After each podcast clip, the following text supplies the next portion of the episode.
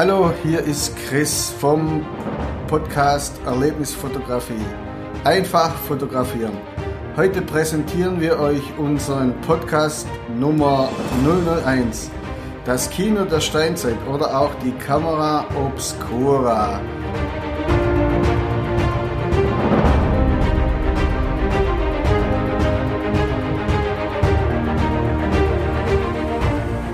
Ich, ich bin Chris, Fotograf und Fototrainer und meine Frau Fee. Ich bin Lehrerin für Geschichte und Historikerin und unterrichte auch Englisch und äh, mache nebenbei einen Kunstblog, den Schön und Nett, den man auch auf Instagram finden kann und auf Facebook. Und es würde mich natürlich auch freuen, wenn der ein oder andere sich dahin verirren würde. Felicitas unterstützt mich in meinen Bestrebungen, einen vernünftigen Podcast auf die Beine zu stellen, und zwar in den geschichtlichen Bereichen. Wir sind da immer zusammen unterwegs, wenn es etwas zu erforschen oder recherchieren gibt. Von daher sind wir ein richtiges Dreamteam. Zurzeit sind meine Frau und ich auf Foto- und Zeichenreise in Irland. Im Moment stehen wir vor Newgrange, einer megalithischen Gräberanlage im Boyne Valley.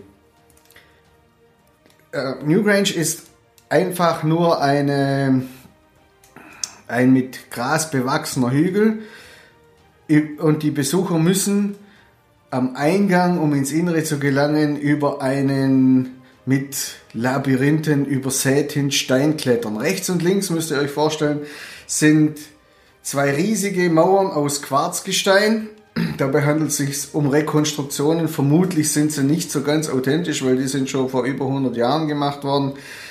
Am Eingang gibt es immer sehr lange Touristenschlangen. Ja, heute auch wieder. Ja, heute auch wieder, obwohl es, äh, die Wolken sind ganz schwarz. Wahrscheinlich wird es demnächst mal wieder regnen.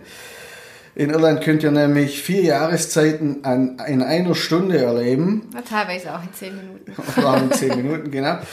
Der Gang, um ins Innere zu gelangen, ist ungefähr 22 Meter lang und relativ eng. Die Touristen warten dann darauf, um sich da durchzwängen zu können.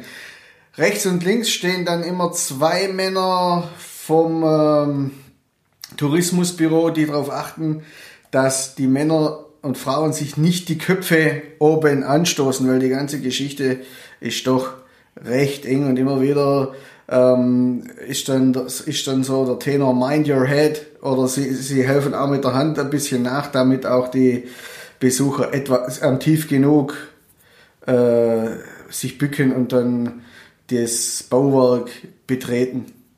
New Grange wird circa auf ein Alter von 5000 Jahren geschätzt und ist damit älter als die Pyramiden in Ägypten. Immer zur Zeit der Wintersonnenwende fällt das Sonnenlicht so in den Gang, durch den Gang in das Grab, dass hinten in der letzten Kammer die Sonnenscheibe reflektiert wird. Dann kann man immer beobachten, wie die Sonnenscheibe, die Projektion über einen bemalten oder gravierten Stein äh, sich bewegt. Zu welchem Zweck diente also das riesige Gebäude? War es eine Grabstätte? War es eine Kultstätte für den keltischen Sonnenkult? Oder hatte es eigentlich ganz andere Zwecke? Irgendeinen profanen Zweck vielleicht? Oder aber war es sogar eine Camera Obscura, eine Art Steinzeitkino? Schauen wir uns doch mal die Funktionsweise der Camera Obscura an. Was ist eine Camera Obscura und wie funktioniert sie? Was man dazu braucht, ist Licht von der Sonne, eine Szene, irgendwas, was dargestellt werden kann, irgendwelche Gegenstände und Schatten. Ohne Licht und Schatten funktioniert eine Kamera Obscura nicht. Und zusätzlich noch ein kleines Licht. Kleines Loch. Ein kleines Loch, durch das das Licht, danke, fällt. Und zwar in einen möglichst lichtdichten Raum, das ist auch noch wichtig, damit eben auch was projiziert werden kann, damit es nicht zu hell ist. Das Wort Camera obscura kommt aus dem Lateinischen und bedeutet so viel wie dunkler Raum. Wenn das alles gegeben ist, wird das Licht der Sonne, die Lichtstrahlen, die auf die Szene treffen, von den Gegenständen dort reflektiert, fallen durch das Loch und am anderen Ende, am gegenübergesetzten Ende des, äh, des Gefäßes, der Box, der Schachtel, des Raumes, äh, bildet sich dann eine Projektion. Seitenverkehrt auf dem Kopf. Das Bild ist nicht sehr hell. Äh, es hängt natürlich immer von der Lichtquelle ab, beziehungsweise von der Stärke des Lichts. Und darum sollte der Raum gut abgedunkelt sein. So, wenn man jetzt äh, der Theorie von dem Archäologen Matt Gatton äh, folgt, dann handelt es sich bei der megalithischen Passage, also dem Passage Tomb in Irland, äh, zu Deutsch Ganggräber, möglicherweise um eine riesige Kamera obscura, beziehungsweise eben um eine Kinoprojektion im damaligen Sinne. Wenn man dann denkt, dass die Ganggräber in Newgrange aus einem Hügel bestehen und im Innern ein langer Gang in eine oder mehrere Kammern führt, dann kann man diese Verbindung relativ gut knüpfen. Am Tag der Sonnensonnenwende fällt das Licht der Sonne genau durch den Gang in das Innere der Kammer. Der Gang, über, der Gang übernahm dabei die Rolle des Objektivs und die Kammer am Ende des Ganges, die, der, die des Kinosaals mit der Projektionsfläche, zum Beispiel auch in Noff, das nebendran ist. Das Loch im Eingang konnte variiert werden. Also ähnlich wie die Blende der Kamera heute. Diese äh, Blenden oder diese Verschlüsse sind heute nicht mehr vorhanden, weil sie sehr wahrscheinlich aus Holz oder Haut bestanden haben, aus Tierhäute. So war es möglich, im Prinzip die Schärfe oder den Ausschnitt der Projektion im Innern des, des Gebäudes zu verändern hat man das dann je nachdem, je nachdem, wo man das in, die, äh, in der Position in diesem Gang gemacht hat, also wo man auch immer diesen, diesen Verschluss angebracht hat, hatte man sogar die Möglichkeit, im Prinzip die Brennweite dieser riesigen Kamera zu verändern. Und so haben nebenbei die Menschen damals das Zoom-Objektiv erfunden, ohne es zu wissen. So interessant, oder? Also vor allem, wenn man daran denkt, dass in diesem Kinosaal, wenn man in Anführungszeichen setzt, äh, ein bis zwei Dutzend Menschen Platz drin hatten. Und dann ist halt auch die Überlegung, ob man sie quasi auch zur Unterhaltung nahm oder einfach als Blockbuster ja, für die damalige Zeit. Naja, die Frage ist halt, was hat man da anguckt? War das jetzt irgendwelche äh, Actionkomödien oder irgendwelche Dramen? Ja, auch, ja. auch dazu hatte Getten eine passende Antwort. Das Programm bestand überwiegend aus Science Fiction und Dokumentationen. Nee, ganz im Ernst. Diese pa äh, Passage Toms sind so eingerichtet, dass entweder Gegenstände im Innern gezeigt werden, die sich vor dem Grab befinden, oder aber die Landschaften, die sich davor befinden, oder aber Menschen, die irgendeine Aktion machen oder einfach nur die Sonnenscheibe. Das liegt dann schon die Vermutung nahe, dass das Ganze eine Ähnlichkeit mit einem religiösen Kino gehabt hatte, die das irgendwie eingebettet war in irgendwelche religiösen Rituale. Zwar kannten damals die Menschen die Gesetze der Physik noch nicht, wohl aber wohl ihre Wirkung. Stellt euch doch mal einfach vor, ihr seid in einer dunklen Höhle, um euch herum ist alles schwarz unter der Erde. Dort habt ihr möglicherweise sogar irgendwann mal eure Verwandten bestattet. Äh, um euch herum hört ihr das, das monotone Gesang des Schamanen. Die Luft ist geschwängert mit, mit Rauch, der nach verbrannten Kräutern riecht und auf einmal bewegt sich eine Gestalt aus den Felsen auf euch zu. Das wäre doch schon beeindruckend, oder? Ja, vor allem, wenn du eigentlich äh, sonst nicht ins Kino gehen kannst, weil es nicht vorhanden ist. weil du nicht weißt, was ein Kino ist, genau. Also, von da an hinterließ die Kamera Obscura Spuren in der ganzen Kulturgeschichte der Antike. Und zwar wie?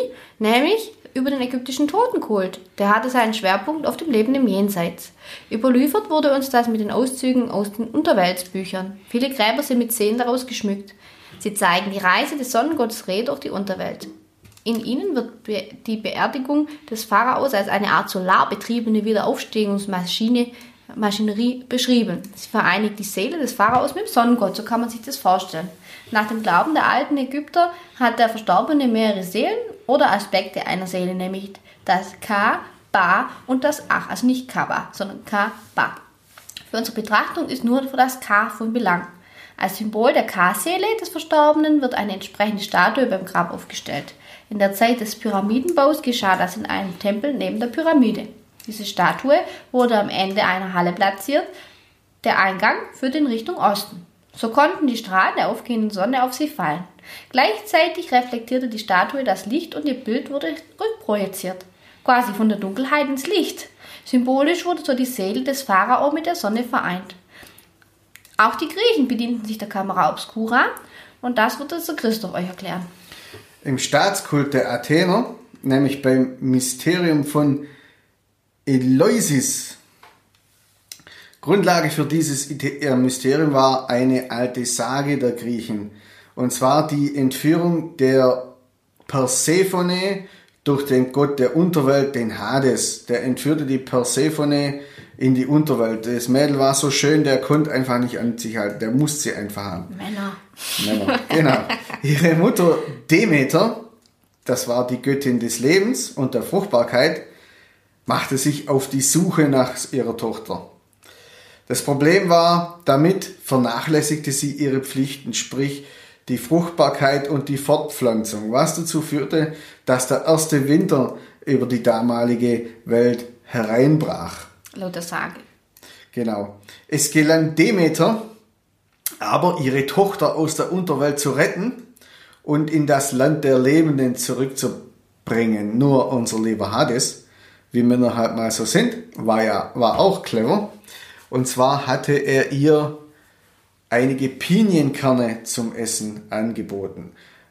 Es war so, dass jemand, der in der Unterwelt etwas gegessen hatte, eigentlich nicht mehr in das, die, die, in das Reich der Lebenden zurückkehren konnte. Das führte, führt jetzt eben dazu, dass die gute Persephone drei Viertel des Jahres bei ihrer Mutter in der Oberwelt bleiben darf und ein Viertel des Jahres im Prinzip in die Unterwelt zurück muss. Deshalb wird es jedes Jahr Winter. Wegen ein paar blöden Klammern. Wegen ein paar blöde. Das nenne ich mal Diät. Genau.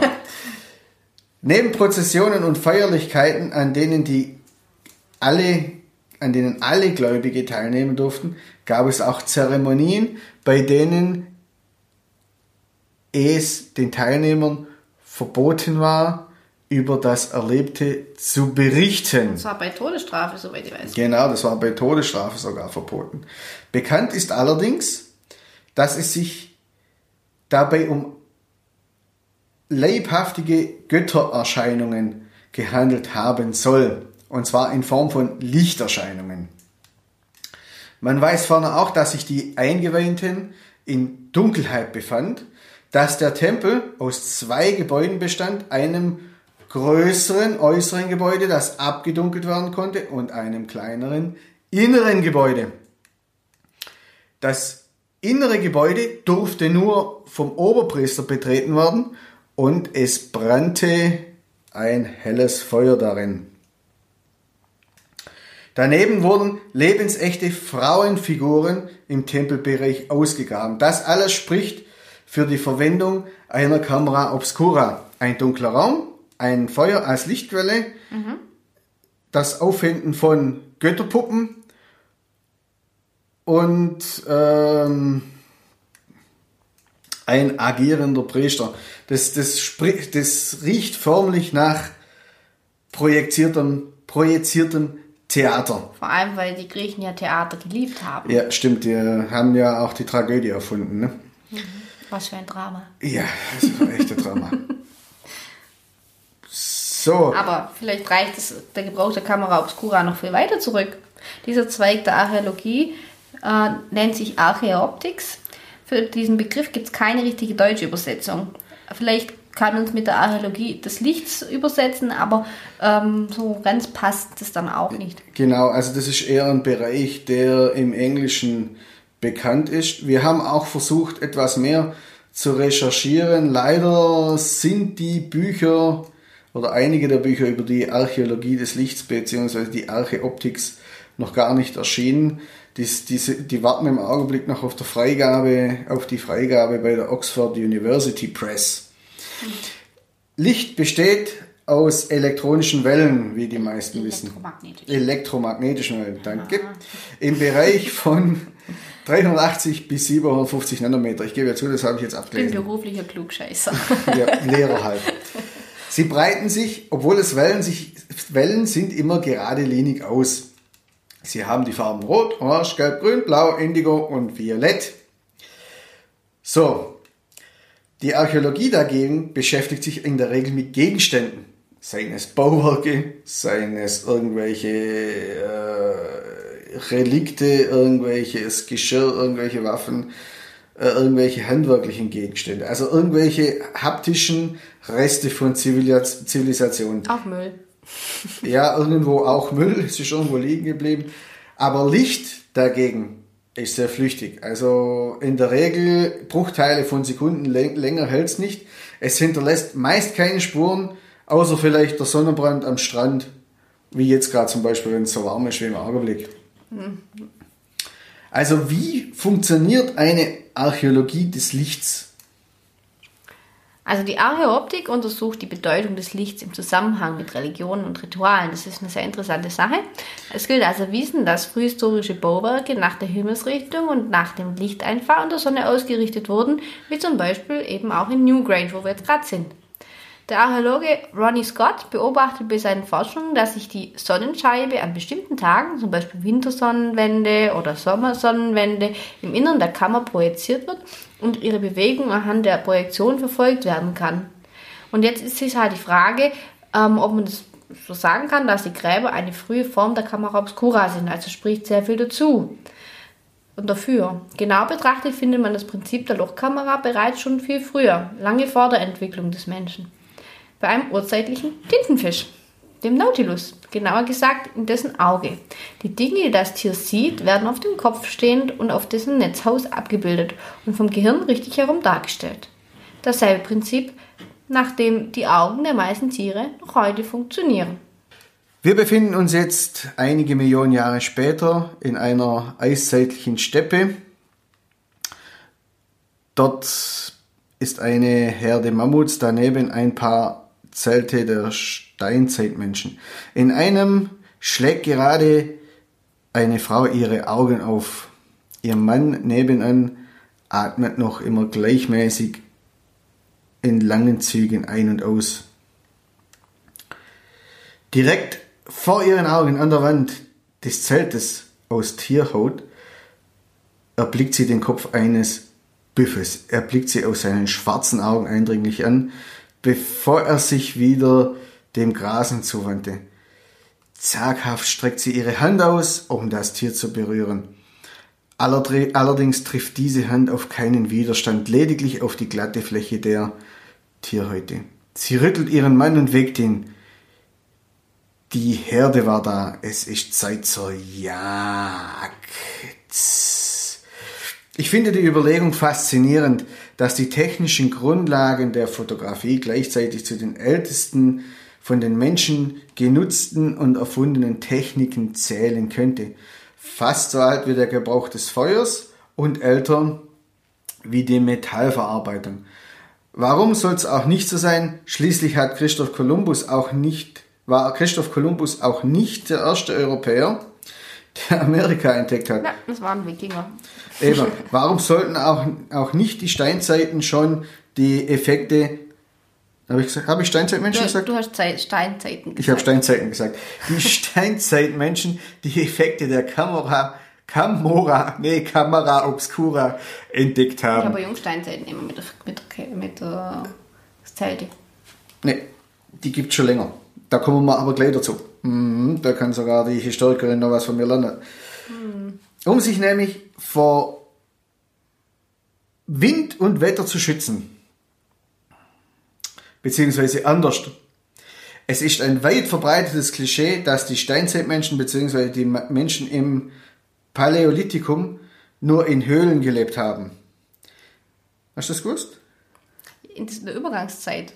Sie waren Jäger und Sammler und zogen deshalb mit den Herden, war ja logisch, um sich mit Nahrung zu versorgen.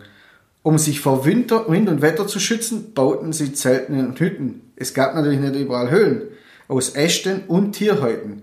Und zwar das älteste bekannte Konstrukt einer Hütte bzw. eines Zeltes ist 400.000 Jahre alt und wurde an der Côte d'Azur nachgewiesen. Dann später in den kargen Landschaften der Eiszeit wurde dann das Baumaterial knapp und statt den Ästen verwendete man dann zum Beispiel Marmorknochen und Elfenbein. Mammut, Mammut. Marmut, nicht Marmor, Mammutknochen, genau. Ähm, der Archäologe Matt Getten verfolgt schon länger die Theorie, dass die Kamera obscura bzw. die Behausungen der Ureinwohner wie eine Kamera obscura funktioniert hätten. Er hat verschiedene Versuche unternommen mit unterschiedlichen Zeltkonstruktionen, um das auszuprobieren. Unter anderem auch indianische Tipis, aber auch ähm, historische Zeltkonstruktionen, wie zum Beispiel das Zelt von Gönnersdorf. Und da hat er auch tatsächlich kleine Löcher in den Wandungen gefunden. Wahrscheinlich kennt ihr alle die bekannten Höhlenmalereien aus, äh, Höhlenmalereien aus Lascaux. Die zeigen Tiere und Szenen aus dem Umwelt, Umfeld der Menschen, die die Bilder gemalt haben. Auerochse, Wiesenente, Pferde, ein Wiesente, nicht Wiesenente, Wiesente. Pferde, einen Bär, eine Raubkatze und Jäger, aber auch Wiesenenten. aber vielleicht auch Wiesenenten, wer weiß. Die Umrisse in Schwarz sind teilweise braun bis ocker und teilweise bis 5 Meter hoch. Also man muss da schon ein bisschen ackern, um das machen zu können. Ähm, Lascaux liegt im Südwesten in Frankreich. Über ihre Entdeckung gibt es so viele Geschichten, wie es Erzähler gibt. Vielleicht waren vier Jungs auf der Suche nach einem Geheimgang mit einem Schatz, aber vielleicht wollten sie auch nur die kalkige Speisekarte mit ein paar Rebhühnern mhm. oder Hasen aufbessern. Es war Kriegszeit 1940, Frankreich war besetzt, die Knaben Marcel Ravidat, Jacques, Well, Jacques Marcel, George Aniel und Simon Könsas waren die Entdecker. Ja gut, unser Französisch ist jetzt, ist jetzt nicht ganz so gut. Könnte natürlich sein, dass man die Namen etwas anders ausspricht. Ja, keine Garantie. Dafür nehmen wir keine Garantie. Ein Sturm hat, hatte da eine Pinie umgeworfen und an der Stelle, wo sich der Wurzelballen befand, klaffte das Loch zum Eingang der Höhle. Später wurde die Höhle zum Publikumsmagnet, was beinahe die, den Untergang der Höhlenmalereien äh, bedeutet hatte, weil eben die Luft, Luftfeuchtigkeit so hoch war, dass die Kunstwerke angefangen haben zu schimmeln. Seit 1961 sind sie dann jetzt auch nicht mehr öffentlich zugänglich, sondern man hat 200 Meter weiter eine Kopie der Höhle quasi angelegt. Die, Original, die originalen Bilder entstanden im Zeitraum zwischen 36.000 und 19.000 Jahren. Ursprünglich wurde sie datiert mit 19.000, man ist sich jetzt aber nicht mehr so sicher. Es gibt auch Indizien dafür, dass sie deutlich älter sein könnten. Hm. Ihr könnt es euch mal angucken, digital auf der Homepage von der Lascaux-Höhle gibt es eine virtuelle Möglichkeit. Wir verlinken diese in den Show Notes. Mhm. Falls es euch interessiert, die weltweit ältesten Höhlenmalereien gibt es in Nordspanien, in der Cueva de Castillo. Diese Malereien sind ungefähr 40.000 Jahre vor Christus entstanden. Weshalb erzählen wir euch das alles? Ganz einfach. Viele Höhlenmalereien weisen nämlich die gleichen Verzerrungen auf, wie sie durch die Projektion durch eine Kamera obscura entstehen würden. Deshalb ist zum Beispiel Getten der Ansicht, dass die jeweiligen Steinzeitkünstler die Projektionen in ihren Zelten abgezeichnet und auf die Höhlenwände übertragen haben. Nachdem die Verwendung der Kamera obscura in der Steinzeit eher in das Reich der Vermutung und Spekulation gehört, lieber Christoph, gibt es schriftliche Belege aus dem 4. Jahrhundert vor Christus und aus den Schriften des Mozi. Lässt sich dabei nicht bestimmen, ob sich das Manuskript einer Person namens Mozi zugeordnet werden kann oder ob er doch als Begründer der Philosophie des Moismus gilt. Dennoch beschreibt der Autor das erste Mal das Kameraprinzip. Er beschreibt das auf dem Kopf stehende Bild, das entsteht, wenn es in einen dunklen Raum projiziert wird. Möglicherweise hat er diese Entdeckung genutzt, um die Bilder damit anzufertigen. Er nennt seine Entdeckung Sammelschüssel oder auch Schatzkästchen. Oder auch Sammelplatz. Also das genau zu übersetzen ist etwas schwierig, da diese Schriften, also man muss sich das so vorstellen, das ist eine Sammlung von Manuskripten. Es ist nicht klar, ist der Name der Manuskripte identisch mit dem, mit dem Urheber. Die einen sagen, ja, Mozi ist der Urheber der Schriften. Auf der anderen Seite ähm, kann es aber auch sein, dass es verschiedene Urheber gibt und unterschied, unterschiedliche Autoren, was auch nicht unüblich wäre. Außerdem ist dieser Moismus schon sehr lange äh, untergegangen, was bedeutet, die, die Texte sind nur noch fragmentarisch, ähm, existieren nur noch fragmentarisch. Sie beschreiben eben Teile der Philosophie, sie beschreiben technische Themen, es geht auch teilweise um Waffentechnik. Also ganz verschiedene Bereiche und da ist ein Bereich eben der, wo die Funktionsweise der Kamera obscura beschrieben wird. Als erster Prominenter in unserer Timeline ist der Philosoph, der griechische Philosoph Aristoteles. Er galt lange Zeit als der Entdecker der Kamera obscura. Allerdings beschäftigte sich er mit den physikalischen Grundlagen. Warum wird jemand, der durch einen Sieb, das Laubwerk einer Platane oder durch die verschränkten Finger zur Zeit einer Sonnenfinsternis zur Sonne blickt, den Sonnenglanz in der Form des nicht vollständigen Mondes wahrnehmen? Soll er gesagt haben, während er unter einem Baum sitzend eine Sonnenfinsternis beobachtet hat. Dabei hat er gesehen, dass die kleinen Lücken zwischen den Blättern ein spiegelverkehrtes Abbild der Sonnensichel auf den Boden projiziert haben. Und wieso ist eine Projektion der Sonnenscheibe trotzdem rund, auch wenn die Lichtstrahlen durch ein eckiges Siebgeflecht, Siebgeflecht fallen? Immerhin hat er bemerkt, dass die Form des Projektionsloches keinen Einfluss auf die Projektion selber hat. Seine Beobachtungen hält er in der ihm zugeschriebenen Manuskriptesammlung Problemata Physica fest. Oh ja, großes Problemata Physica. Ja, vor allem äh, geht man mittlerweile davon aus, dass die Schriften überwiegend auch gar nicht von ihm stammen, sondern von irgendwelchen anderen ähm, weniger bekannten, ja, äh, genau, Autoren, die weniger bekannt sind, aber vielleicht äh, genauso äh, engagierte Forscher wie er gewesen waren. Wie wir äh, ja bereits gehört haben, haben sich auch andere Griechen mit dem Thema Camera Obscura beschäftigt, und zwar die Religionsführer in dieser Zeit. Aber die nutzten eher so die praktischen Möglichkeiten der Camera Obscura. So, noch sind wir nicht im Jahre Null angekommen, haben aber bereits ein beachtliches Pensum Foto Fotogeschichte hinter uns gebracht. Ich habe euch ja versprochen, euch die Podcasts in leicht verdaulichen Happen zu präsentieren. Deshalb gibt es in zwei Wochen den zweiten Teil unserer Geschichte der Kamera Obscura. Dann geht es weiter vom Jahr Null zur Erfindung der Fotografie vor ungefähr 200 Jahren. In den Show Notes zum Podcast, Post, in den Show Notes zu unserem Podcast findet ihr die entsprechenden Infos, Infos und Links zu unserer Show. Und zwar unter shoulder-media.de slash shownotes. Eure B und euer Chris. Bis dann. Bis bald. Tschüss. Wir freuen uns, wenn ihr reinhört.